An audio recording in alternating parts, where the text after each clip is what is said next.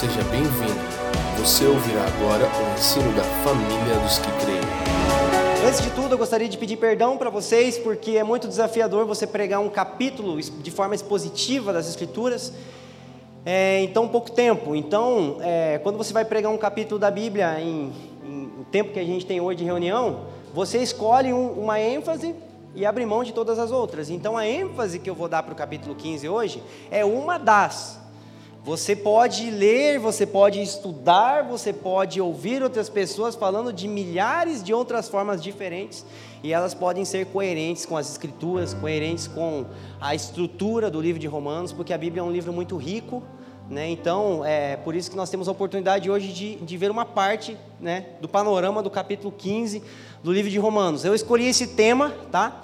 Porque eu vou focar no capítulo 15 esses dois, esses dois assuntos. Nós vamos falar de várias coisas hoje, mas eu quero enfatizar esses dois temas: maturidade cristã e o propósito da salvação. São dois temas que nós temos enfatizado muito como comunidades.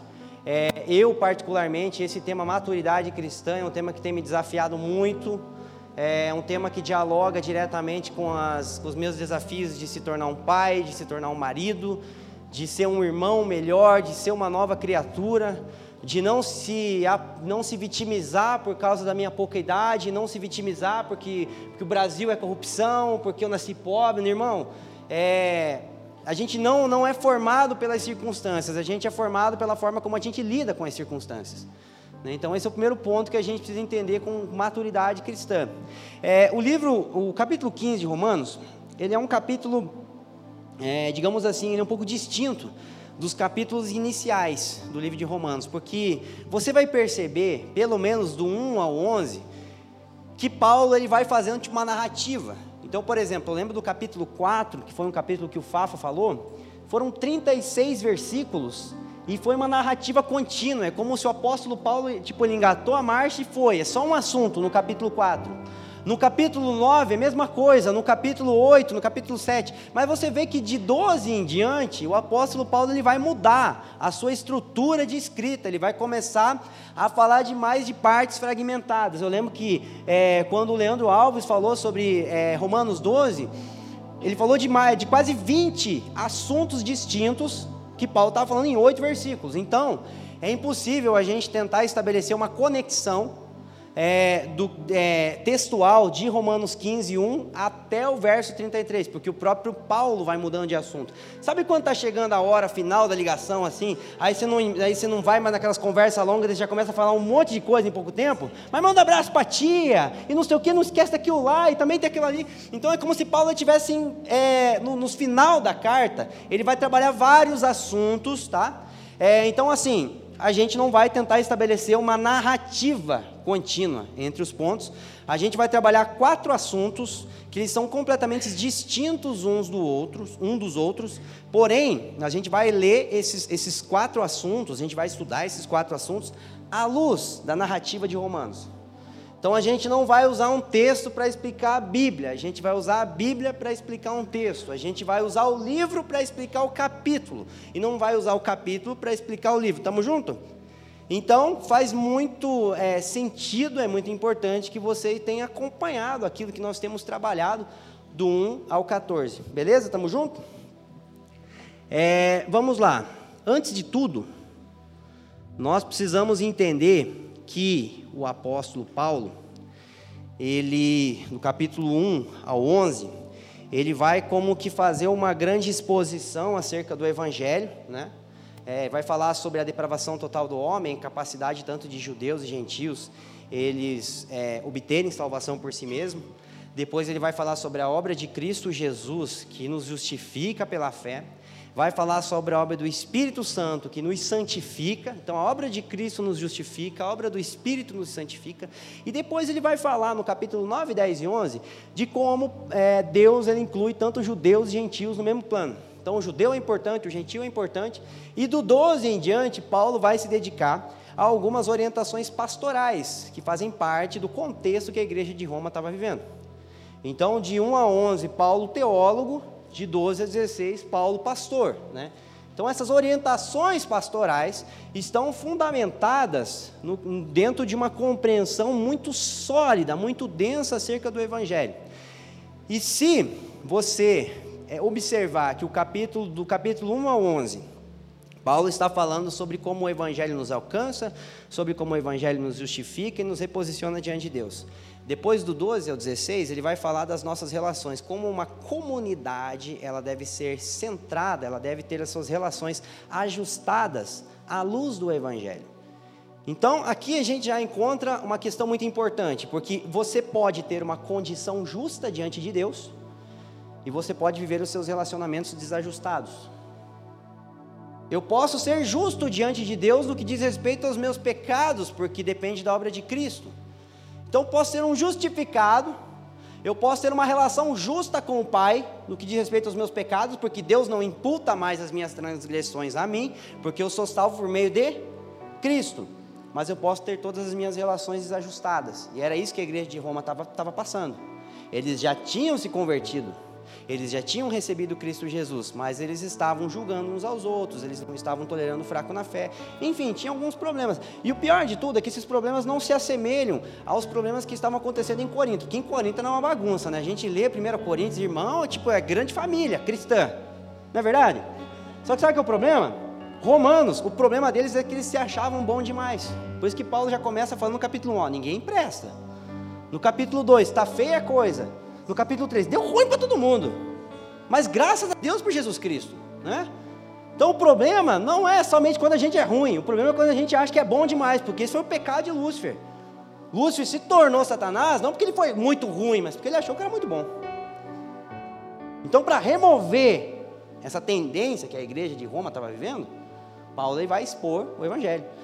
Então, assim, é, nós precisamos entender que o Evangelho, ele não apenas resolve o que foi a, o problema do homem com Deus em Gênesis 3, mas ele resolve o problema do homem com seu irmão em Gênesis 4. A minha condição justa diante de Deus implica nas relações ajustadas com os irmãos. Porque as relações ajustadas são a maior evidência de que nós se apropriamos de nossa condição justa. Não tem como eu ser justificado pelo sangue de Cristo Jesus e a obra do Espírito agir em mim e eu não ter os meus relacionamentos ajustados. A começar pela minha casa, meu casamento, meus filhos, é, os irmãos da comunidade local. Então, é isso tudo que o apóstolo Paulo ele vai se dedicar, né, do capítulo 12 em diante. E é interessante que a grande distinção do cristianismo para as demais religiões, ela não está relacionada ao monoteísmo. Que a gente fala, não, o cristianismo é diferente das outras religiões porque a gente tem um só Deus. Mas quantos deuses tem no islamismo? Mas tem outras religiões que não adoram um só Deus também? Agora, nenhuma religião ousa chamar seu Deus de seu pai. Nenhuma religião foi adotada por seu Deus. Nenhuma religião chama os outros devotos de meus irmãos. Ou seja, a principal diferença do cristianismo para as outras religiões não é o aspecto monoteísta de Deus, é o aspecto familiar de Deus, o aspecto relacional de Deus. Porque também existem outros deuses que não são deuses que se identificam como um único Deus. Na verdade, para você ser um Deus, você tem que dizer que você é único. então não faz sentido. Então não adianta a gente dizer, não, a gente adora um só Deus. Na verdade, por exemplo, os islãs têm menos problema com idolatria que os evangélicos. Sim ou não? Não é. Não adianta a gente dizer que a gente adora um só Deus e a gente não ama todos os filhos desse Deus. Porque o Deus que a gente adora gosta tanto de gente que deu o próprio filho. O filho que nos deu salvação, ele gosta tanto de gente que ele abriu mão de ser unigênito para se tornar primogênito. Então Deus é relacional. E uma comunidade centrada no Evangelho, ela precisa, ser, ela precisa dar ênfase a relacionamentos saudáveis. Foi o que a gente falou na semana passada, sobre a qualidade das nossas relações. E entrando nisso, é, o Leandro falou sobre o fraco na fé e sobre o forte na fé. Estamos juntos? Gente, vamos ser sinceros. Quando a gente lê Romanos 14, não é que sempre a gente pensa de como a gente deve lidar com o fraco na fé, sempre como se a gente fosse o forte? Fala a verdade, vai dizer que é só eu que caio nesse pecado, irmão? Eu nunca li Romanos 14 pensando assim: olha como que eu devo ser tratado pelos irmãos, porque eu sou um fraco na fé. E os irmãos têm que me tratar assim. Não, sempre pensa assim: é assim que eu tenho que lidar com o fraco. Sim ou não? Todo mundo aqui se acha forte, não é verdade? Então, beleza, o apóstolo Paulo tem uma orientação para nós. Vamos lá, Romanos capítulo 15, verso 1. Hum, olha que interessante. O capítulo 14 começa assim, ó. Acolhei ao que é fraco na fé. Não, porém, para discutir opiniões. Então a ênfase do capítulo 14 está no fraco da fé. Mas olha o que diz, capítulo 15, 1. Mas nós que somos fortes. Mas espera aí, só tinha forte em Roma? Não, porque se tivesse só forte, não existia necessidade de ter o capítulo 14, que era uma briga entre fracos e. Então por que, que Paulo diz para todos os ouvintes, mas nós que somos fortes? A gente acabou de responder já hoje. Porque todo mundo se acha? Pois é. Então a questão não se trata de identificar quem é fraco. Se trata de se identificar e se responsabilizar como um forte. Aí quem são os fracos na fé? Não, acho que o Cami é, então. John. Não, não, é Joyce. Não.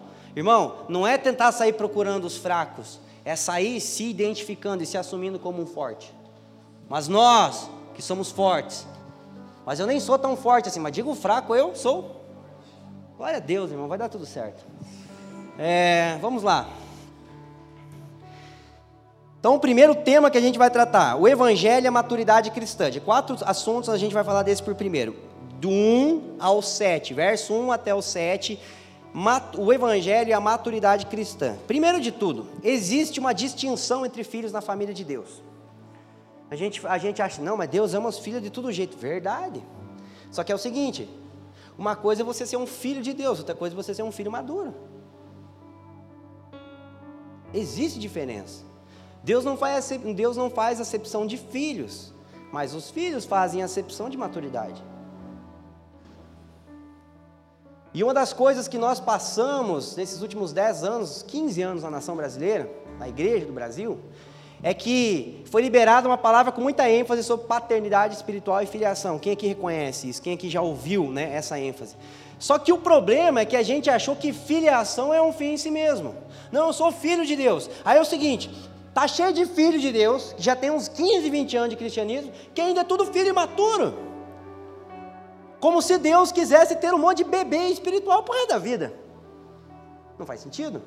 Porque a Giovana, com três meses, chorar do jeito que ela chora, é, sujar as calças, babar, gritar, tudo bem. Mas se ela continuar fazendo isso daqui 10 anos, eu não tem que levar no médico me preocupar?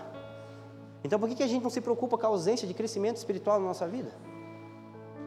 A gente chama a ausência de crescimento espiritual de fraqueza, quando na verdade até a própria ciência chama de doença.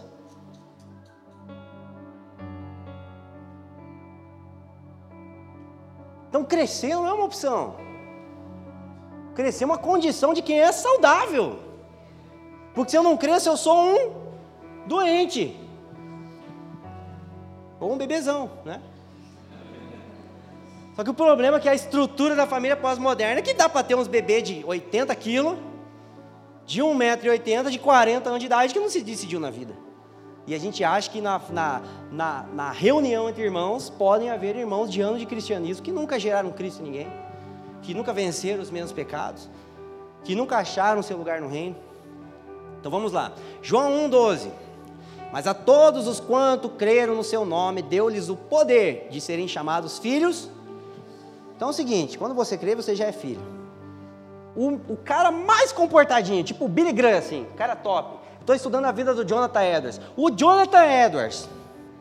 E o irmão mais chinfrinho, o irmão mais, sabe aquele irmão assim que só dá problema para Deus? São tudo filho. Sabe por quê? Porque ninguém pode fazer nada para ser filho a não ser crer. E que a Helena pode fazer para ser minha filha? Nada. Então entenda algo, filiação é a nossa origem. Só que Efésios capítulo 4, verso 13 diz assim: Até que todos alcancemos a estatura de varão perfeito. Romanos 8, verso 29, que é um texto que a gente já estudou. Olha que interessante, né? A gente acha que Romanos 8, 29 fala sobre predestinação, mas Romanos 8, 29 não fala sobre predestinação. Romanos 8, 29 fala sobre propósito. Está é, tá escrito assim, ó. Porquanto aos que de antemão conheceu, também os predestinou para seres conformes. A gente para aqui no predestinou, e daí já o espírito do João Calvino e o espírito do Armínio entra aqui, e a gente faz um FC gospel dentro da gente. Não, porque é o Armínio, Calvino, esse dia um irmão falou, ele, ele mandou uma mensagem para mim, Felipe, quem está certo, Armínio ou Calvino? Eu falei, nossa, cara, você me admira demais, cara. Não, sério, cara, eu, é o maior elogio do dia que eu recebi agora. Que você acha que eu tenho a capacidade de dizer que dá certo. Eu falei, uau! Mas o texto não fala sobre predestinação. Imagine um quadro, aí tem uma mulher no quadro, tem umas árvores atrás. O, o quadro pode ter árvore, mas não fala da árvore. Está entendendo? Então o texto pode ter predestinação, mas ele fala sobre propósito. Olha o que está escrito: Porquanto os que de antemão conheceu, também os predestinou para serem conformes à imagem do seu filho, a fim de que ele seja primogênito entre muitos. Qual é o nosso predestino? Se tornar semelhante a Jesus. Qual é a nossa origem? Ser um filho de Deus. Então vamos lá. Filiação é a nossa origem. Maturidade é o nosso destino. É impossível um, alguém que tenha sido adotado por Deus que não anseie por crescimento espiritual. A maior evidência de alguém que recebeu a fé salvadora, que desfruta da adoção, que compreendeu filiação, não é cantar aba no culto. Embora é legal, é bom. É, não é querer ir às nações, não é querer pregar, não é querer alcançar os bandidos a maior evidência de alguém que compreende, foi alcançado pelas fé salvadora, é um desejo de se tornar semelhante a Jesus. Então a gente pode querer ser um milhão de coisas que não evidencia que a gente foi salvo, se em nós não haver um desejo de se tornar parecido com Jesus. Então, maturidade cristã não é apenas um tema para a gente melhorar um pouquinho a nossa vida, é um fundamento do nosso propósito. Por isso que a gente não pode ah, é, desconectar maturidade cristã do propósito da salvação. Então até aqui tudo certo? Filiação é a minha, maturidade é o meu. Glória a Deus. Ora, nós que somos fortes devemos suportar as debilidades dos fracos e não agradar a nós mesmos. Portanto, a cada um de nós agrade o seu próximo no que é bom para a edificação. Primeiro ponto. O Fafa falou para a gente sobre como a gente responde ao Evangelho. A gente responde ao Evangelho com uma entrega sacrificial. Tamo junto? Diante de toda a exposição de 1 ao 11, Paulo fala: portanto, se entreguem como um sacrifício vivo, santo e agradável. Mas um sacrifício vivo, santo e agradável diante de Deus nunca vai buscar o seu próprio agrado perante os irmãos. Se eu quero ser um sacrifício vivo a Deus, eu não vou buscar o meu agrado perante os irmãos, porque eu não vou agradar a mim mesmo. Mas nós que somos fortes não devemos agradar a nós mesmos. Veja bem, a maneira de sermos um sacrifício agradável a Deus não é buscar, é não buscar agradar a nós mesmos nas relações com os nossos irmãos. Então veja bem, o propósito da nossa maturidade não é levar a gente onde a gente quer, onde a gente deseja, porque a gente acha assim, Deus, eu vou crescer. Aí é o seguinte, você vai me dar a chave do carro. Deus, eu vou crescer, vou romper com os pecados estimação, vou assumir responsabilidade na igreja, me tornar um pai de família, e você vai me dar a chave do carro aí os recursos vai vir, aí os discípulos vão chegar, a igreja vai crescer. A gente acha que não quer dizer que Deus não vai dar a chave do carro. A única questão é que ele não vai deixar você andar sozinho, porque ele vai encher de irmão dentro desse carro para você levar junto. Esse é o ponto. Deus até dá a chave do carro para quem é maduro. Só que Deus vai encher o carro de filharada para você cuidar. Então entenda algo: maturidade não é para nos levar onde a gente quer. Porque Paulo Borges falou ontem na Jesuscope isso, e ele já falou aqui, João 21.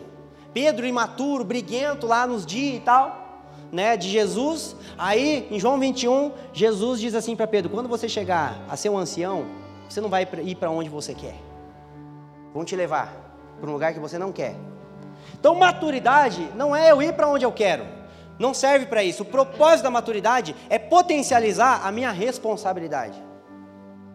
Por que maturidade? Para potencializar responsabilidade. Porque Deus nos coloca num caminho de maturidade para que a gente possa se tornar mais responsável. Responsável por o quê? Pelos nossos irmãos, pela família. É, então vamos lá.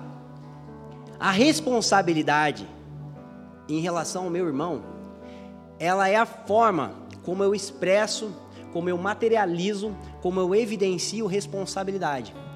E aqui a gente já entra num ponto interessante, que a Bíblia não determina maturidade por função, por competência, por dom, por unção. Dom, competência, função, unção não é sinônimo de maturidade. Sinônimo de maturidade é responsabilidade. Então eu posso ter função, eu posso ter unção, eu posso ter dom, posso ter competência, e mesmo assim eu não ser um irmão maduro. Porque o que determina um irmão maduro é a sua responsabilidade para com seus irmãos. É, então, juntando, né, não tem como separar o que Paulo está falando no capítulo 14 daquilo que ele começa a falar no capítulo 15, porque ele está falando sobre os fracos e os fortes na fé no capítulo 14 e depois ele vai começar já falando no capítulo 15 acerca da nossa responsabilidade com os fracos na fé, visto que nós nos julgamos forte. Estamos juntos? Então veja bem, aqui a gente tem uma, uma definição então do que uma das definições da diferença entre maturidade e imaturidade. Isso é muito importante, porque, é, antes de tudo, existe uma distinção entre você ser, você ser imaturo e você ser infantil. O que, é imaturidade? É um erro dentro do tempo. Então, por exemplo, a minha filha encher as calças agora está mais do que certo. Eu iria ficar assustado se a Giovana levantasse do colo da Ju ali e fosse lá no banheiro agora e falar: o pessoal da limpeza, acho que está faltando aqui um papel higiênico aqui, eu preciso. Todo mundo ia falar, meu Deus, é tipo pequenino, né? Não ia dar certo. Isso é imaturidade, é um erro dentro do tempo. O que é infantilidade? É um erro fora do tempo. Imaturidade, Deus tolera. Infantilidade, Ele condena. Tem coisa que não dá mais. Cada um sabe de si. Tem coisa que não dá mais. E passou de imaturidade, se tornou o quê? Uma infantilidade. Só que a maturidade, a imaturidade, ela está muito relacionada à forma como a gente se comporta uns com os outros. Porque Paulo vai dizer, no capítulo 14 e no capítulo 15, que a forma como a gente se trata determina quem é maduro, quem é imaturo. Determina quem é forte e quem é fraco. Então veja bem, se quiser colocar a citação lá, Rosa, por gentileza. Imaturidade é quando a importância que eu dou para os meus desejos determina como eu vou tratar o meu irmão. Maturidade é quando a responsabilidade que eu tenho pelo meu irmão determina como eu vou lidar comigo mesmo. Estamos juntos? Então veja bem, quando eu sou imaturo, é a forma, a importância que eu dou para mim mesmo que determina como eu vou lidar com meu irmão. Então, quando é um bebê, quando é uma criança, o desejo da criança, que é o Deus dela, ela vai olhar a mãe como uma fonte de extrair o que ela quer. No caso, o leite. É, essa ideia de que uma criança de poucos meses ela ama a mãe, não, ela ama o que a mãe pode dar. Nada contra Ju, Priscila, ou irmãs, né, que estão aí, né? Mas vai amar, vai dar certo, relaxa. Só que chega um momento em que a tua responsabilidade para com o seu irmão determina como você vai se tratar. João 17, Jesus diz assim: É em favor de vós que eu me santifico. Sabe por que Jesus se santificou? Para ele ficar mais santo? Não, mas para a gente ter mais exemplo prático do que a santidade. Jesus, por acaso, precisava ser aperfeiçoado? Sim ou não? Mas por causa de nós, sim. Então a responsabilidade que Cristo teve com nós determina como ele lidou com ele mesmo. Por isso que já não se trata mais de pode ou não pode. Cara, tem alguns tipos de pergunta que às vezes as pessoas fazem. Irmão, pode fazer tal coisa? Parece que ele quer uma autorização, um cheque em branco para ele fazer o que ele quer. Só que assim, esse negócio de pode ou não pode é coisa de menino. O que, que isso vai gerar no meu irmão? Edificação ou destruição? Isso vai ser uma pedra de edificação uma pedra de tropeço? Porque o que vai gerar no meu irmão determina se eu vou fazer ou não. Nós que somos fortes não devemos agradar a nós mesmos, mas buscar o que é agradável, o que contribui para a edificação do meu irmão. Estamos juntos até aqui? Tudo certo? É, aí é interessante que Paulo, no verso 3, ele vai citar o exemplo de Jesus. É, porque também Cristo não agradou a si mesmo, antes, como está escrito: as injúrias dos que te ultrajavam caíram sobre mim. É muito interessante Paulo colocar o exemplo de Cristo quando ele está falando com os mais fortes, ou os supostamente fortes na fé, Porque quando a gente se julga forte na fé, a gente só se julga forte na fé porque a gente está se comparando com o irmão e não com Cristo. Porque se Cristo fosse o, nossa, o nosso padrão de comparação, todo mundo ia ler Romanos 14 se colocando como um fraco na fé. então é muito fácil se sentir forte se comparando com o irmão. Só que o nosso irmão, ele nos serve de inspiração. Então, quando a gente se relaciona com as pessoas, com os irmãos em Cristo, a gente aprende com eles o que fazer e o que não fazer. Tamo junto? Ele serve de inspiração, mas quem é a nossa comparação? Cristo. Então Paulo ele não diz assim, ó, porque sejam fortes, né? Não busquem agradar a si mesmos, mas busquem o que é do outro no que diz respeito à edificação. Porque tá vendo aquele irmão lá, cara, ele só pensa nele. Aí nós já ia, é verdade, né? Nossa Deus, obrigado porque eu não sou assim. Até pensei num irmão no culto, pensei em dar um oi para ele, perguntar como é que ele está. Oh Deus, eu sou forte mesmo, né?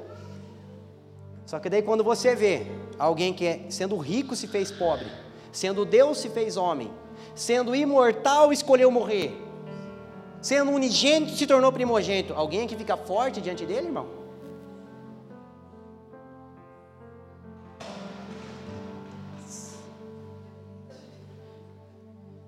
Está entendendo? Então, o meu irmão serve de inspiração, mas o meu irmão mais velho é a minha comparação. Eu acredito que se a gente se comparasse menos uns com os outros, se comparasse mais com Cristo, haveria mais humildade, mais serviço e mais responsabilidade, menos orgulho, menos soberba, menos prepotência e menos luta pelos nossos próprios direitos. É, então é muito interessante, né?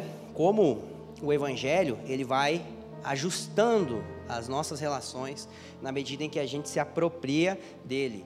Então, a obra de Cristo nos torna, é, torna a nossa condição justa diante de Deus. O impacto da obra de Cristo em nós torna os nossos relacionamentos ajustados com o irmão, com os irmãos. Então, quando Cristo me alcança, eu sou justo perante Deus. Quando o alcance da obra de Cristo na minha vida produz impacto, isso ajusta os meus relacionamentos. Amém, irmãos? É, e é interessante que logo em seguida Paulo ele vai falar sobre o papel das escrituras no que diz respeito ao crescimento cristão. Olha que interessante o que ele vai dizer aqui no capítulo 4. Pois tudo quanto outrora foi escrito para, é, para o nosso ensino, foi escrito a fim de que pela paciência e pela consolação das escrituras tenhamos esperança. A gente fala, olha que interessante, mas quando eu li esse texto pela primeira vez, eu falei, mas o que, que tem a ver isso com o que ele está falando? Porque, tipo assim, Paulo está falando sobre maturidade cristã, ele está falando sobre relações entre irmãos, daqui a pouco ele fala, é porque é importante ler a Bíblia. Tipo, bah, o que, uma coisa tem a ver com a outra, né? É, só que no contexto que explica o texto, a gente entende o propósito dessa passagem. Veja bem, o Evangelho, é, o, o tema de Romanos não é a doutrina do Evangelho? Um dos grandes desvios que ocorrem em relação à perversão da, da, da mensagem do Evangelho é o que a gente tem visto hoje é, com a própria hipergraça, né? da gente potencializar a graça de Deus. É uma graça que salva, mas não é uma graça que educa e muito menos que vocaciona, mas é uma graça que salva. Né? É, e é como se as pessoas que pregam isso, elas anulam o papel do Antigo Testamento. Porque no momento em que Paulo está escrevendo aqui, não tinha Novo Testamento ainda. Então a Bíblia que Jesus lia, a Bíblia que Paulo lia, a Bíblia que os apóstolos liam, era o Antigo Testamento. O Antigo Testamento é a base pela qual eles escreveram o Novo Testamento. Então não tem como anular a importância do Antigo Testamento. Porque anular a importância do Antigo Testamento é tirar o fundamento da inspiração dos escritores do Novo Testamento. Que incoerência, porque a gente fala, não, porque a lei, que Moisés, porque o antigo pacto, não, isso tudo é passado, mas é, foi esse passado que na verdade fundamentou o que eles escreveram. Então, se a, a gente é, entende que não, não podemos é, separar o antigo e o novo no que diz respeito a uma compreensão correta da salvação, da justificação, e muito menos nós vamos ter uma vida cristã de amadurecimento se a gente separar o novo do Antigo Testamento. Por isso que você percebe que a maioria das pessoas que elas são adeptas a um pensamento de que o Antigo Testamento não tem mais propósito, que agora é só graça, elas não crescem. Tá cheio de gente dizendo que é filho de Deus e gente do céu, tem ímpio que se comporta melhor que esses filhos de Deus aí. Não é moralismo que eu estou pregando aqui, mas é, é, é, é nos conscientizar de que se eu quero ter um crescimento completo, eu preciso me apropriar de toda a Escritura. Porque o próprio apóstolo Paulo vai dizer: Pois toda a Escritura, pois tudo quanto outrora antes foi escrito. Estamos junto? Próximo verso. Ora, o Deus da paciência e da consolação vos conceda o mesmo sentir de uns para com os outros, segundo Cristo Jesus, para que concordemente e a uma só voz glorifiqueis ao Deus e Pai de nosso Senhor Jesus Cristo. Então o apóstolo Paulo é como se aqui ele revelasse uma das suas principais intenções do porquê ele está escrevendo essa carta. Gente, a minha oração é para que vocês sejam um, para que vocês caminhem em unidade. E existe hoje uma, uma proposta de unidade muito grande é, na igreja, mas eu temo que seja uma unidade baseada no serviço. Eu temo que a gente só saiba ser um para fazer coisa, ser um para fazer evento, ser um para cumprir programação. Só que na verdade o apóstolo Paulo está dizendo que só vai haver unidade entre irmãos quando isso for fundamentado à luz do Evangelho. Então o Evangelho é a razão da nossa unidade. Não são nem mesmo os nossos sentimentos uns pelos outros. Porque tem irmão que eu gosto mais um do que o outro. Não é verdade. E você também tem que ser sincero, tem gente que você gosta mais, tem irmão. Todos os irmãos a gente ama, mas tem gente que a gente gosta de amar, sabe? Não é verdade? Então, quando eu dizer eu te amo para você, com todo respeito, não significa muita coisa. não é verdade? Agora, quando eu chegar para o irmão falar, cara, mas eu gosto de amar você, cara. Porque é isso que eu, é, por exemplo, eu gosto de amar minha esposa, eu gosto de amar meus filhos. Mas tem dia que a gente tá numas DR lá em casa que eu só amo minha esposa, que eu não estou gostando tanto. Hoje eu só te amo, né? Mas o amor nunca acaba, porque ser amado é um dom, e amar é um mandamento. Né? Então, a gente não faz mais que obrigação amar os irmãos. Mas não são nem as nossas afeições que juntam pessoas, é o Evangelho. Porque o Evangelho pega um judeu que se sente superior por ser descendente de Moisés, de Abraão, dos, é, por ser os receptores dos pactos que Deus confiou à antiga aliança e tal. E aí tem um romano, que é um habitante da cidade mais importante do Império Romano, que foi o império mais influente da história das civilizações, que é uma cidade super importante até hoje. Aí esse irmão chega e fala: Não, mas é porque eu sou bom. Aí o outro irmão fala: Mas eu também sou bom. Não, você não é tão bom quanto eu. Não, mas peraí. E aí começa a crise. Aí Paulo começa a pregar o evangelho para essas pessoas. Ninguém presta aqui, mas todo mundo é mais amado do que imagina. É mesmo? É. Então é o seguinte: agora a gente tem humildade e liberdade para se amar. Sabe, é, o meu grande temor em, em congregar numa comunidade de fé como essa, é, é intelectualizar a minha fé de tal forma que eu vou virar tipo um crente piu-piu, assim, com o cabeção grande, sabe? O corpinho pequeno. Só que é, o propósito da gente estudar Romanos não é a gente saber mais sobre o Evangelho, apenas. É a gente ser mais humilde nas nossas relações. Então não é o quanto a gente sabe, é, é, o propósito desse estudo aqui não é a gente ficar discutindo é, em rede social, com bons argumentos, com bons textos, porque agora a gente ouve Leandro Vieira, Fábio Alves pregar todo domingo, e agora a gente está munido de texto para pegar os caras da hipergraça, né? Ai, ai, ai. E os fariseus que se cuide. É só mandar um link da família que veja esse texto aqui. Ah. Não é nem para a gente achar que a gente é uma igreja mais fundamentada no Evangelho que as outras. Mas é para a gente perceber que, cara, se Cristo, não tendo razão nenhuma para nos amar, nos amou, qual que é a razão pela qual nós vamos, não vamos deixar de se amar? Se Cristo escolheu se humilhar, por que, que eu não vou abraçar um, o caráter de alguém que é humilde, de alguém que se abaixa nas minhas relações? Estamos juntos? Então vamos lá. É, Próximo verso, verso 7. Portanto, acolhei-vos uns aos outros, como também Cristo nos acolheu para a glória de Deus. Digo, pois, que Cristo foi constituído ministro da circuncisão em prol da vontade de Deus para confirmar as promessas feitas aos pais e para que os gentios glorifiquem a Deus por causa da sua misericórdia, como está escrito. Eu acho que eu vou focar só no verso 7 agora, depois a gente vai explicar o verso 8. Vamos lá. Portanto, acolhei-vos uns aos outros, como também Cristo nos acolheu para a glória de Deus.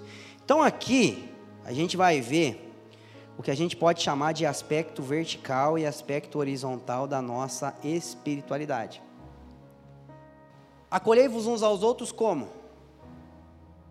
Como Cristo nos acolheu. Quero ler uma citação aqui com vocês. É, a forma como lidamos com os outros é diretamente proporcional à compreensão que temos da forma como Cristo trata conosco. Citação número 2, eu não sei se está aqui já ou não. Não, mas eu vou, eu vou ler aqui. Se temos certeza que Cristo nos aceitou sem razão alguma para isso, não há razão que justifique rejeitarmos o nosso irmão. A compreensão daquilo que Cristo fez por nós determina a consciência do que devemos fazer por nossos irmãos. De modo que, se não tratamos nosso irmão como Cristo nos tratou, ou não compreendemos o que de fato Cristo fez por nós, ou estamos rejeitando com as nossas obras o que ele fez em nosso favor. Então, primeiro ponto: Cristo não me aceitou porque eu fui aceitável. Cristo me aceitou porque o Pai aceitou ele. Então eu sou aceito por Jesus sem razão nenhuma. Se eu sou aceito por Jesus sem razão nenhuma, e aí já quebra um paradigma na nossa mentalidade evangélica ocidental de achar que a gente aceita Jesus. Porque na verdade aqui quem aceitou foi foi ele, né? É, mas se Cristo me aceita sem razão nenhuma, não há razão que justifique eu não aceitar o meu irmão. E se eu não trato o meu irmão da maneira que Cristo me tratou, ou eu não consigo compreender o que Cristo fez por mim, ou eu estou rejeitando o que Cristo fez por mim. Então olha que interessante, né? Deus ele nos ama, não, eu acho que tem essa citação. Pode colocar outra rosa por gentileza? Ah, é, é isso aí. João 14, João 15, verso 9, Jesus diz assim: Assim como o Pai me amou, eu vos amei. Aí logo em seguida ele vai dizer assim: Assim como eu vos amei, amai-vos. Então Cristo não nos ama porque a gente é amável. É tipo, Cristo olhou para o Felipe e assim falou: Nossa, o Bartoszewski. Cara, cara querido, acho que eu vou dar minha vida por ele. Não, não, se fosse por isso, irmão, eu já tinha sido condenado um milhão de vezes antes que o próprio Satanás. Porque a gente acha que, que o diabo é ruim. Irmão, vamos ser sinceros. Um terço para fazer uma rebelião lá no céu, certo? O diabo liderando a quadrilha, mais um terço. No Éden, um casal fez o pior. Não, o que levou um terço dos anjos ter que fazer, a gente, a nossa raça, em dois a gente fez. Imagina se junta tudo. Então, se tem uma coisa que a gente não é amável. Cristo não me ama porque eu sou amável. Cristo me ama porque eu sou, porque Ele é amado, assim como o Pai me amou. Eu vos amei. Então veja bem, se Cristo não me ama porque eu sou amável, pode deixar a citação que eu já vou ler ela. É, se Cristo não me ama porque eu sou amável, mas porque Ele é amado, para Cristo me amar menos, o Pai tem que amar Ele menos, certo? para o pai amar Cristo menos, ou Cristo tem que fazer alguma coisa errada, que é impossível porque ele é Deus, ou o pai tem que deixar de amar Jesus e sofrer alguma mutação e deixar de ser Deus. Então, para Cristo me amar menos, tem que ocorrer uma crise na Trindade. Para Cristo me amar menos, Deus tem que deixar de ser Deus. Irmão, o amor de Jesus por nós está seguro ou não? Dá um glória aí, pelo amor de Deus. Cara, se tem uma coisa que, você, que é garantido, a gente é muito amado. Você não tem ideia. Esse é o escândalo da graça. Mas a exigência da graça é que assim como Cristo me amou, eu devo amar o meu. Então, não há razão, da mesma forma que é impossível que Cristo me ame menos, é irracional que eu ame menos meu irmão. Porque eu não vou amar o meu irmão porque ele é amável. Eu vou amar o meu irmão porque, ele, porque eu sou amado. Então, quando eu não consigo amar o meu irmão, não é porque ele me deu uma boa razão para não amar ele. É porque eu não consegui perceber que Cristo, mesmo não tendo razão nenhuma para me amar, me amou. Logo, não é a pessoa que determina a quantidade que eu vou amar ela, é a capacidade de eu reconhecer que eu sou amado. Não é o quanto você é aceitável para mim, é o quanto eu reconheço que em Cristo foi aceitável. Eu só não consigo aceitar porque eu não me sinto aceito, eu só não consigo amar porque eu me acho mal amado.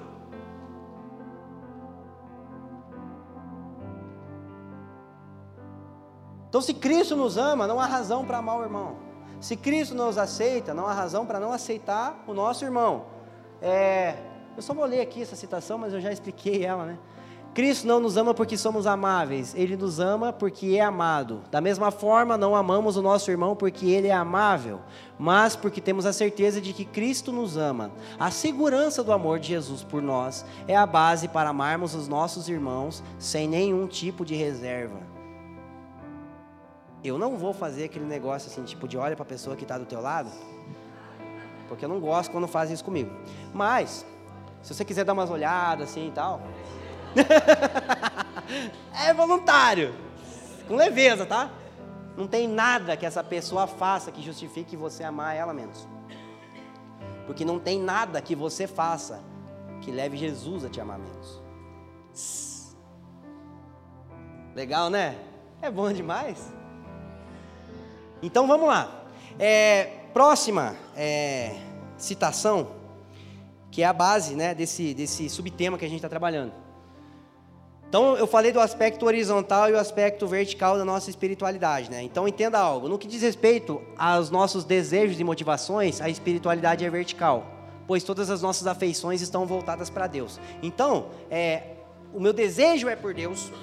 Eu amo a Juliana porque antes de tudo eu amo a Deus. Eu amo os irmãos porque antes de tudo eu amo a Deus. E eu só amo a Deus porque eu sei que eu sou amado por Ele. Então, isso fala de uma espiritualidade completamente vertical, da minha relação com Deus.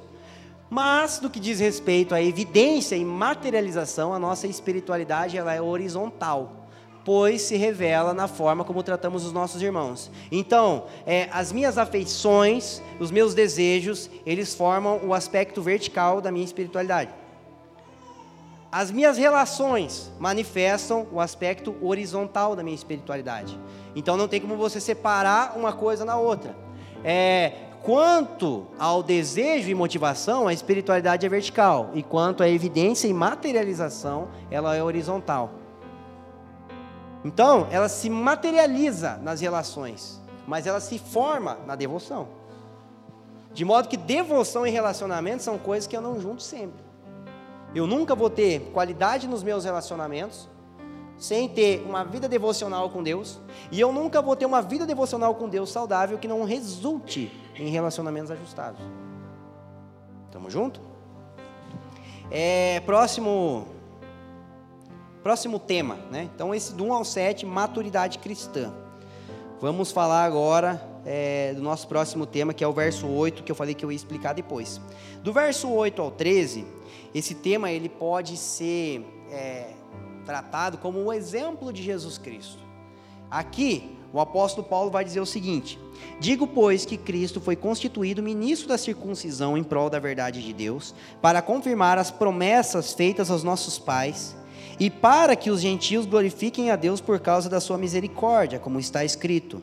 Por isso, eu te glorificarei entre os gentios e cantarei louvores ao teu nome. E também diz: Alegrai-vos, ó gentios, com o seu povo. E ainda: Louvai ao Senhor, vós todos os gentios, e todos os povos o louvem. E também Isaías diz: Haverá raiz de Jessé, aquele que se levanta para governar os gentios, nele os gentios esperarão.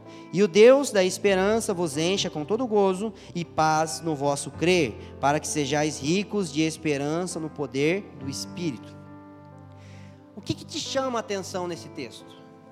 Você percebe que numa porção tão pequena, Paulo ele vai citar três ou quatro é, exemplos de textos do Antigo Testamento que se relacionam a Jesus? Sim ou não? Então, quando Paulo vai, num contexto que ele está falando sobre maturidade cristã, no contexto que ele está falando sobre a qualidade das nossas relações, ele vai colocar Cristo. Daí ele vai falar de Cristo citando o Antigo Testamento. Isso é muito interessante, porque é, nós precisamos entender que maturidade, sucesso, é, eficácia, é um cristianismo de bastante realização. E isso não está relacionado a quantas coisas a gente faz, mas a quantas profecias de Deus para a nossa vida se cumprem. Porque a gente pode ser pessoas de muita realização, mas de pouco cumprimento. Eu posso estar fazendo muitas coisas, mas nada do que Deus escreveu no seu livro sobre mim pode estar se cumprindo. Lembra o que a gente cantou na primeira música hoje?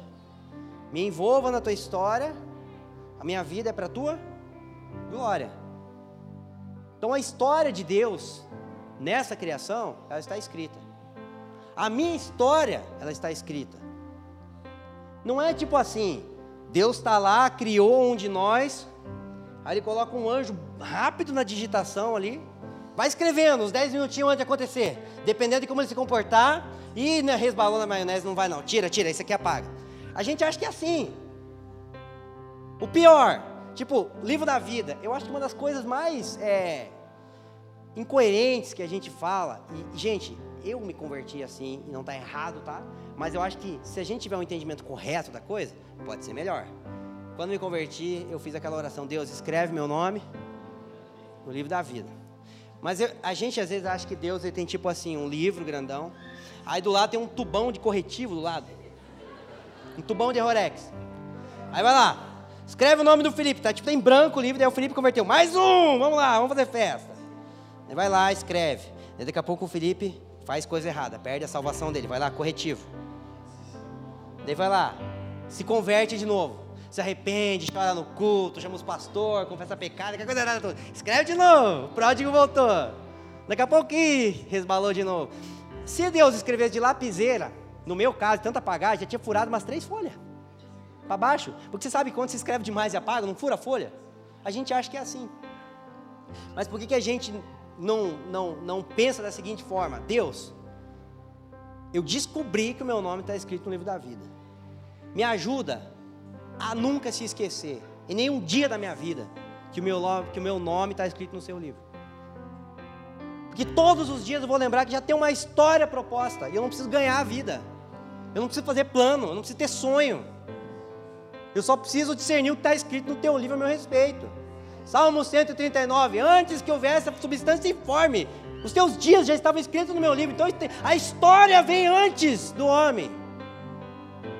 Deus escreve uma história, forma uma pessoa. Ele não forma uma pessoa. Ih, mais um. Ah, não para de fazer filho, tipo o Felipe e a Juliana assim. Bora lá, chama um anjo bom na digitação. Um anjo escreva aí, traz pra cá. Vamos escrever. Vai lá, escreve. Ih, ih, apagou, deu ruim. Para cada ser humano que vem à existência, existe uma história proposta. E a gente tem que parar de fazer os nossos comparativos de realização cristã com o tamanho do nosso ministério, com o tamanho do nosso dom, com o lugar que a gente ocupa na igreja local, com a influência que a gente tem na universidade ou coisa assim, sei lá, o diploma que a gente tem, o salário que a gente ganha. Sucesso do cristianismo não é realização, é cumprimento daquilo que foi escrito por nós o que foi escrito de Deus para nós. Então a grande pergunta que fica para nós nessa noite, dentro desse tema, o que acerca daquilo que Deus escreveu para nós tem se cumprido na nossa vida? Você vai ler o Evangelho de Mateus, é lindo. Jesus, por que do jumentinho? Por que dá um detalhe tão pequeno? Porque convinha que se cumprisse o que estava escrito. Aí vai lá, me dá um vinagre. Você acha que Jesus, pensando em entregar o seu espírito em prol da humanidade, da criação, ele ia querer ter um vinagrinho ali para tomar, irmão?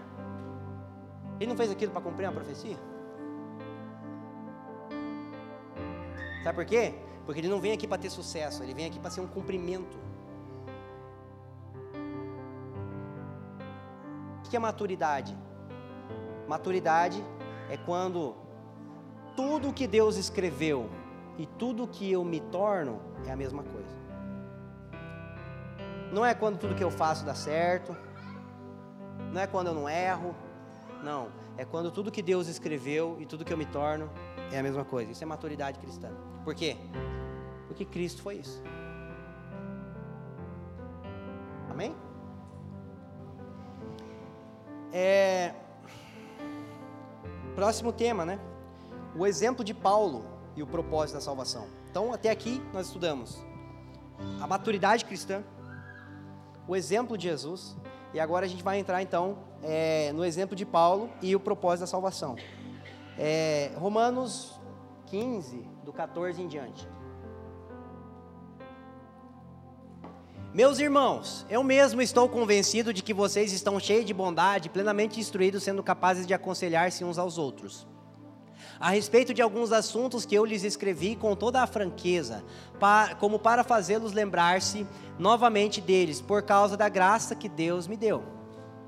De ser um ministro de Cristo Jesus para com os gentios. Irmão, grava esse termo aqui que a gente vai trabalhar em cima dele. Com o dever sacerdotal de proclamar o Evangelho de Deus, para que os gentios se tornem uma oferta aceitável ou agradável, santificados pelo Espírito Santo. Portanto, eu me glorio em Cristo Jesus e em meu serviço a Deus. Próximo.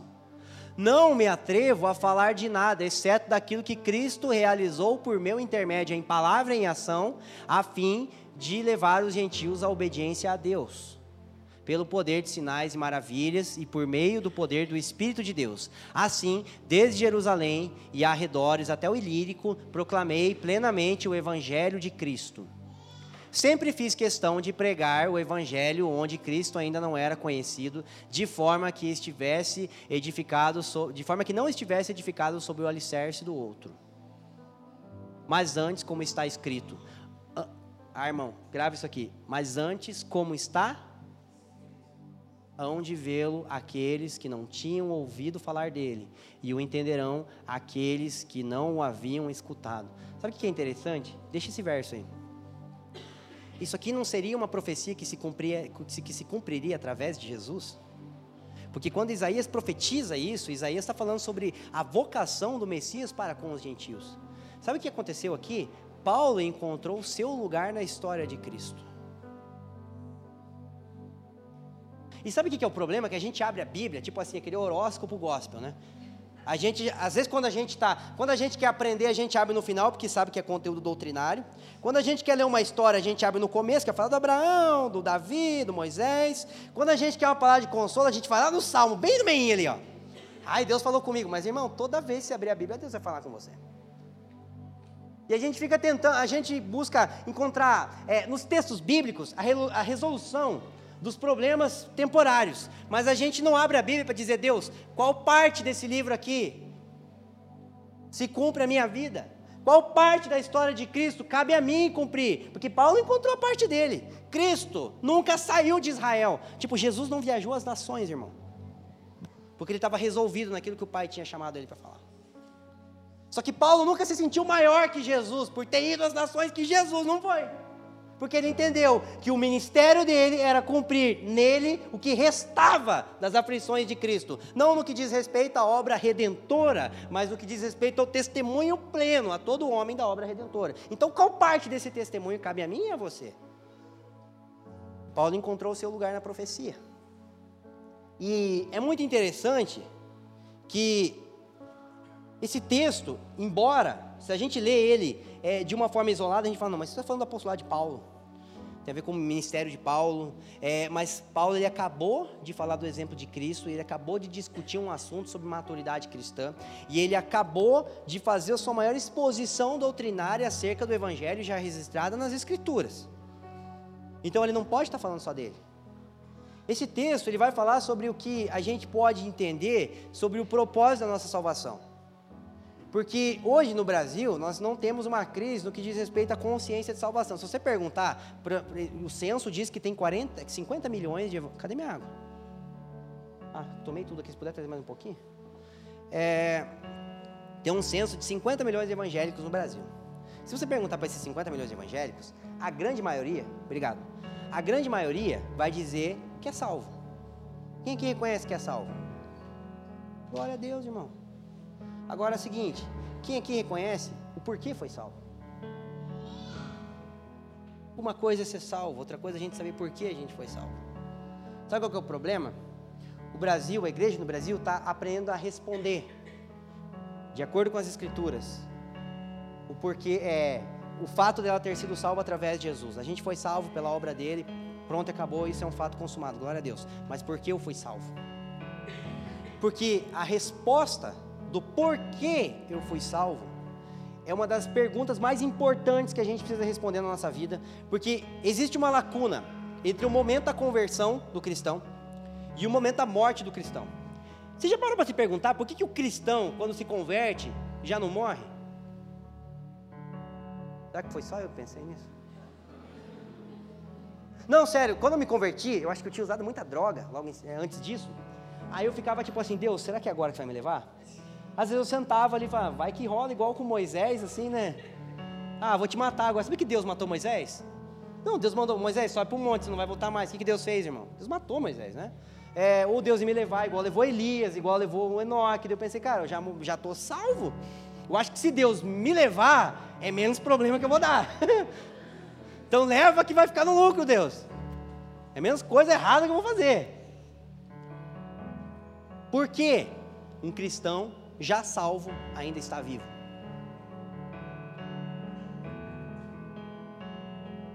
A ignorância que a gente tem, ou a falta de compreensão que a gente tem acerca dessa resposta, fez com que a gente abrisse margem para que pregadores e multidões pensassem que a gente está vivo para ter coisa, para ter casa melhor. Não, agora com Cristo vai, minha casa, minha vida. Não, com Cristo eu troco até de carro. Eu, no caso, achei até uma mulher que me aguenta. Ju tem o dom de me aguentar. Tem até filhas. Não, tipo assim, nossa, sem Cristo, lá o cara tudo errado, loucão, assim, camiseta de, de, de banda de rock e tal, naquela né, doideira toda. E agora o cara com Cristo. Daí a gente acha que isso é tipo, nossa, que bonitinho. Dele ali, mulher, com carro, com casa. E a gente acha que a gente está vivo para Cristo dar coisa para nós. Irmãos, Existe uma lacuna entre a conversão e a morte do cristão, e essa lacuna precisa ser cumprida por vocação. E se a lacuna que se estabelece entre a conversão e a morte do cristão não é preenchida por vocação, sabe pelo que ela vai ser preenchida? Por vaidade. Porque a gente acha que vaidade é essa coisa errada, mas a gente vai para Eclesiastes e vê que tem um monte de coisa lícita que o pregador resume em vaidade. Casar, comer, não comer, trabalhar, não trabalhar, comer bem, não comer bem, tudo vaidade. Precisamos entender que a lacuna entre a conversão e a morte de um cristão deve ser preenchida por vocação. Se a lacuna entre a conversão e a morte de um cristão não for preenchida por vocação, ela será preenchida por vaidades. Porque nós somos salvos, irmãos. Não, sério, pelo amor de Deus, eu te abençoo para você ter uma crise, para você perder sono, para você ficar mal. Cara, que Deus estrague a tua semana com essa pergunta, em nome de Jesus, cara. Sério, recebo uma pergunta que te tira o sono. Que... Irmão, não se preocupa com o boleto. Eu tenho um lema, faz 25 anos que eu estou pobre, tá tudo certo. Um dia pode ser que melhor, mas já me acostumei a ser pobre. Boleto não me tira sono. Agora, por que eu fui salvo? Qual a parte no livro dele que ele quer que se cumpra na minha vida? Qual a parte da história de Cristo ele quer cumprir nessa pedra viva? Quem que sou eu e você? Paulo encontrou o versículo dele, João Batista disse: Isaías 40 é meu. Qual verso que é teu, irmão? Sabe por quê? Parece que, ah, mas está sendo duro. Não, eu estou te dando a receita para ter uma vida feliz. Seja o cumprimento de uma profecia seu respeito. Porque a plenitude, porque a realização, a felicidade cristã não está na realização de coisas, mas ela está no cumprimento do propósito. Isso é felicidade.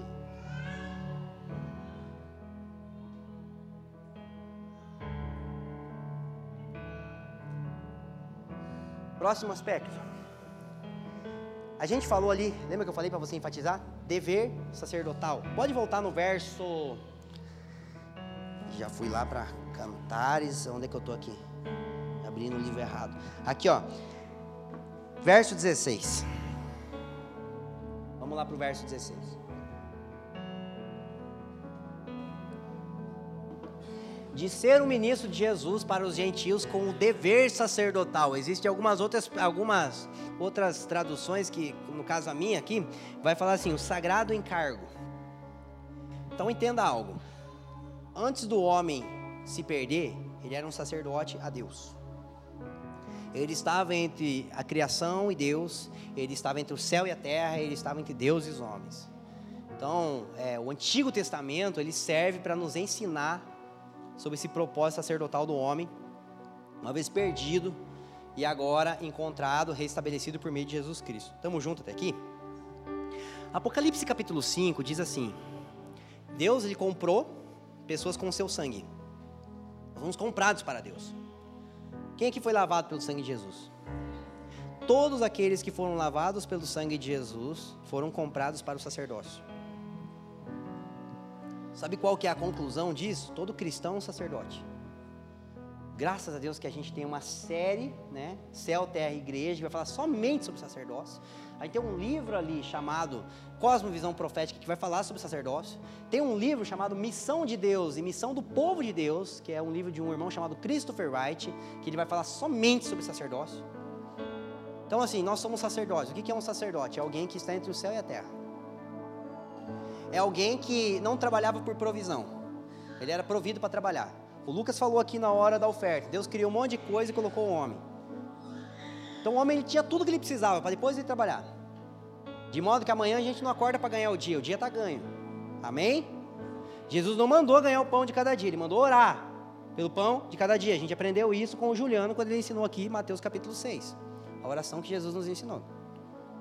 O povo no deserto, o povo no Egito, recebia o pão no fim do dia. O povo no deserto recebia o maná no início do dia. Porque no Egito eles aprenderam que eles trabalhavam para ser provido. No deserto eles aprenderam que eles eram providos para trabalhar. Então, e, e, um outro aspecto interessante é que o sacerdote ele não tinha herança. Sabe por que um sacerdote não tinha herança? Porque ele, ele precisava entender que para estar entre Deus e os homens ele não tinha uma vida para cuidar. Sabe qual é o maior engano? Um dos maiores enganos que a gente ouviu e aceitou como cristão, que a gente ainda tem uma vida. Vamos lá, o sacrifício é vivo, santo e agradável, mas depois que Deus recebe, está mortinho, irmão. Morreu, virou churrasco, ó.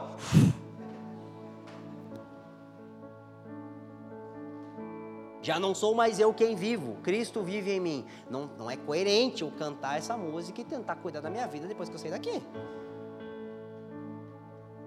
A boa notícia é que a gente não tem uma vida para cuidar. E sabe por que é bom não ter uma vida para cuidar? Porque a gente não tem mais uma vida para tentar salvar. E se a gente não tem uma vida para salvar, a gente tem uma vida para entregar. Romanos capítulo 12: entrega sacrificial. Romanos capítulo 15, serviço sacerdotal. Por que Deus nos salva? Para nos reposicionar em nosso sacerdócio. Para que eu seja o cumprimento de uma palavra profética que conecta Deus com os homens, os homens com Deus. Aí o que, que eu vou fazer no meu trabalho amanhã? Ganhar dinheiro? Não, vou lá ser um sacerdote. O que, que eu vou fazer na faculdade amanhã? Ganhar dinheiro? Não, vou ser um sacerdote.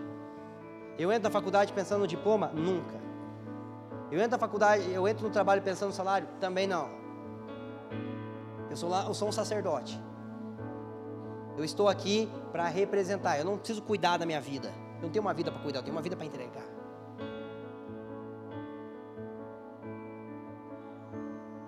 Aí sabe o que, que acontece nas nossas relações quando a gente pensa dessa forma? Eu perco o irmão, não tem problema. Ah, quem está com a razão? Irmão, eu sou um irmão forte, eu sei perder, tranquilo. Um irmão mais forte, um irmão de uma criança de sete anos e uma de dois anos brigando por um pirulito. A gente vai pedir para quem soltar, irmão? Maior, cara, perde, relaxa.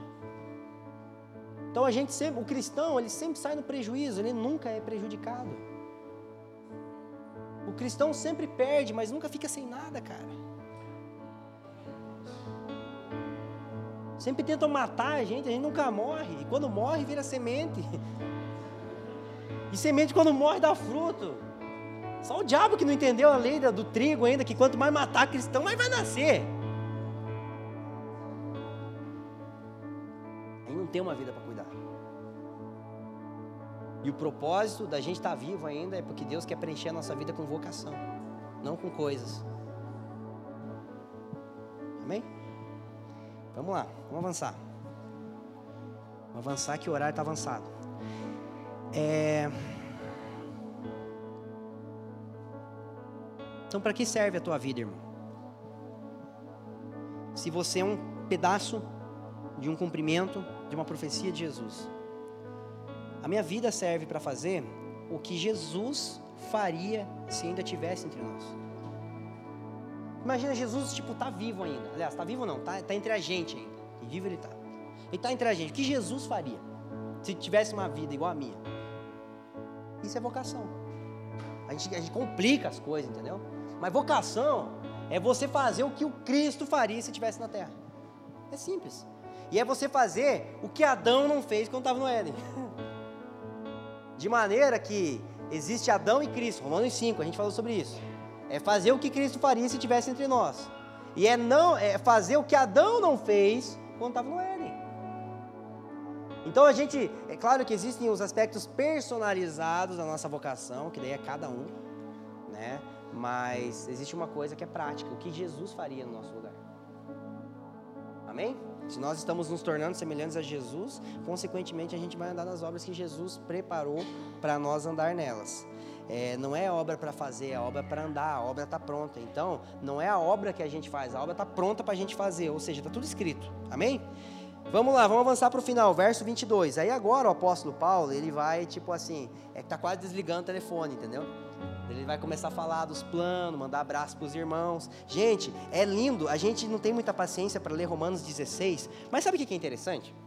Paulo nunca tinha pisado em Roma até agora. Já vou entrar na pregação da semana que vem, que nem minha. Mas Paulo nunca tinha pisado em Roma até aquele momento. E é a carta que ele mais sauda irmãos pelo nome. Imagina o tamanho da afeição que ele tinha por esses cristãos, irmão. E foi a cidade a qual ele perdeu a sua vida, porque ele foi martirizado em Roma. Então tenta imaginar o sentimento de Paulo por esses irmãos. Eu, eu creio que Romanos, né, embora seja a carta que mais Paulo expressa a sua compreensão teológica, é a, Paulo, é a carta que mais Paulo ele consegue é, expressar o seu coração pastoral. Mostrar o quanto ele amava aquelas pessoas. Olha o que ele vai dizer no verso 22.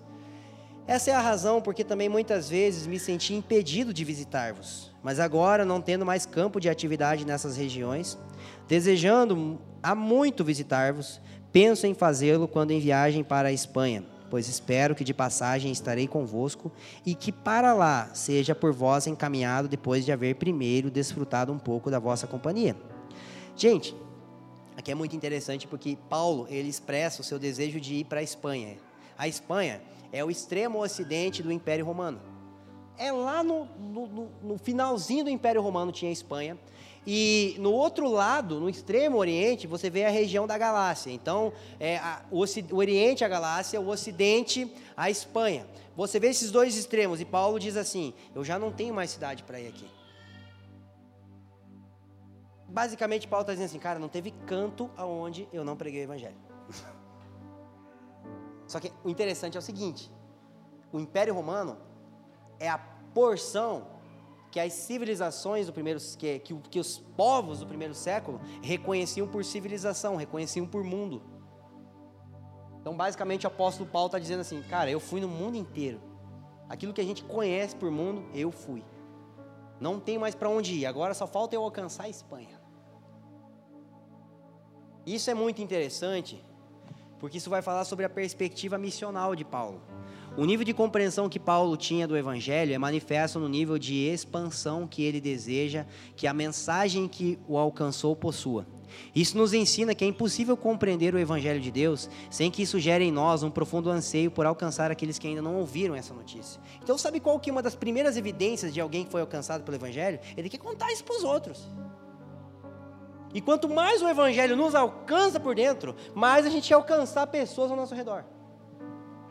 Com todo respeito, eu vou pegar mais leve porque eu sei que a gente é, a gente vai aprender. Mas eu acho tão, tão, tão difícil a gente ter que criar programas evangelísticos na igreja para a gente aprender a evangelizar numa praça e às vezes a gente não dá oi pro padeiro, cara. A gente não sabe o nome do frentista do posto da nossa esquina.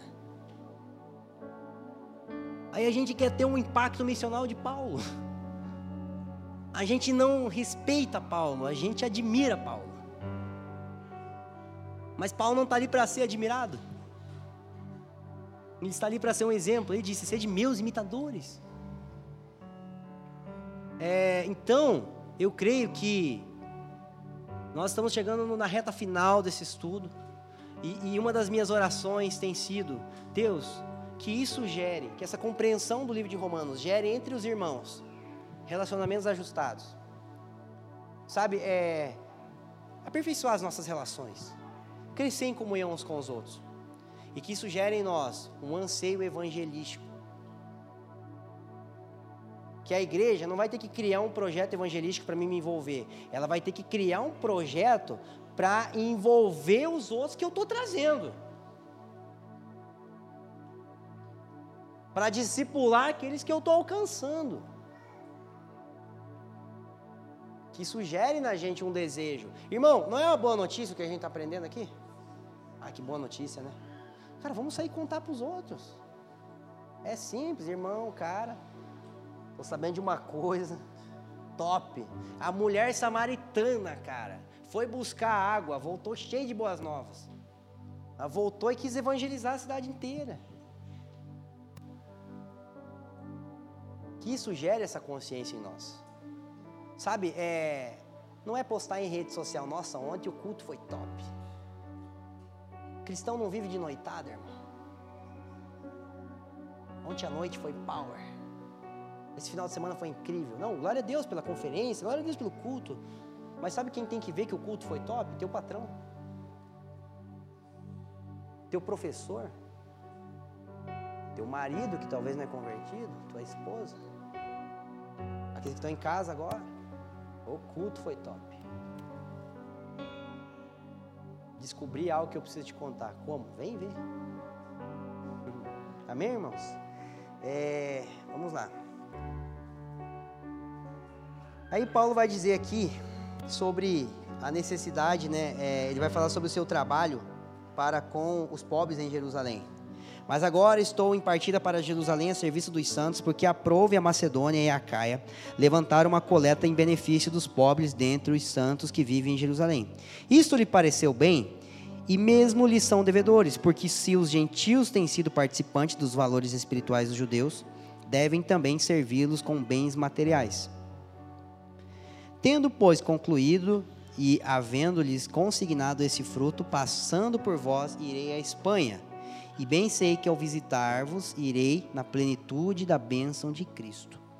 É, os irmãos judeus eles estavam passando um momento de muita dificuldade financeira e fome.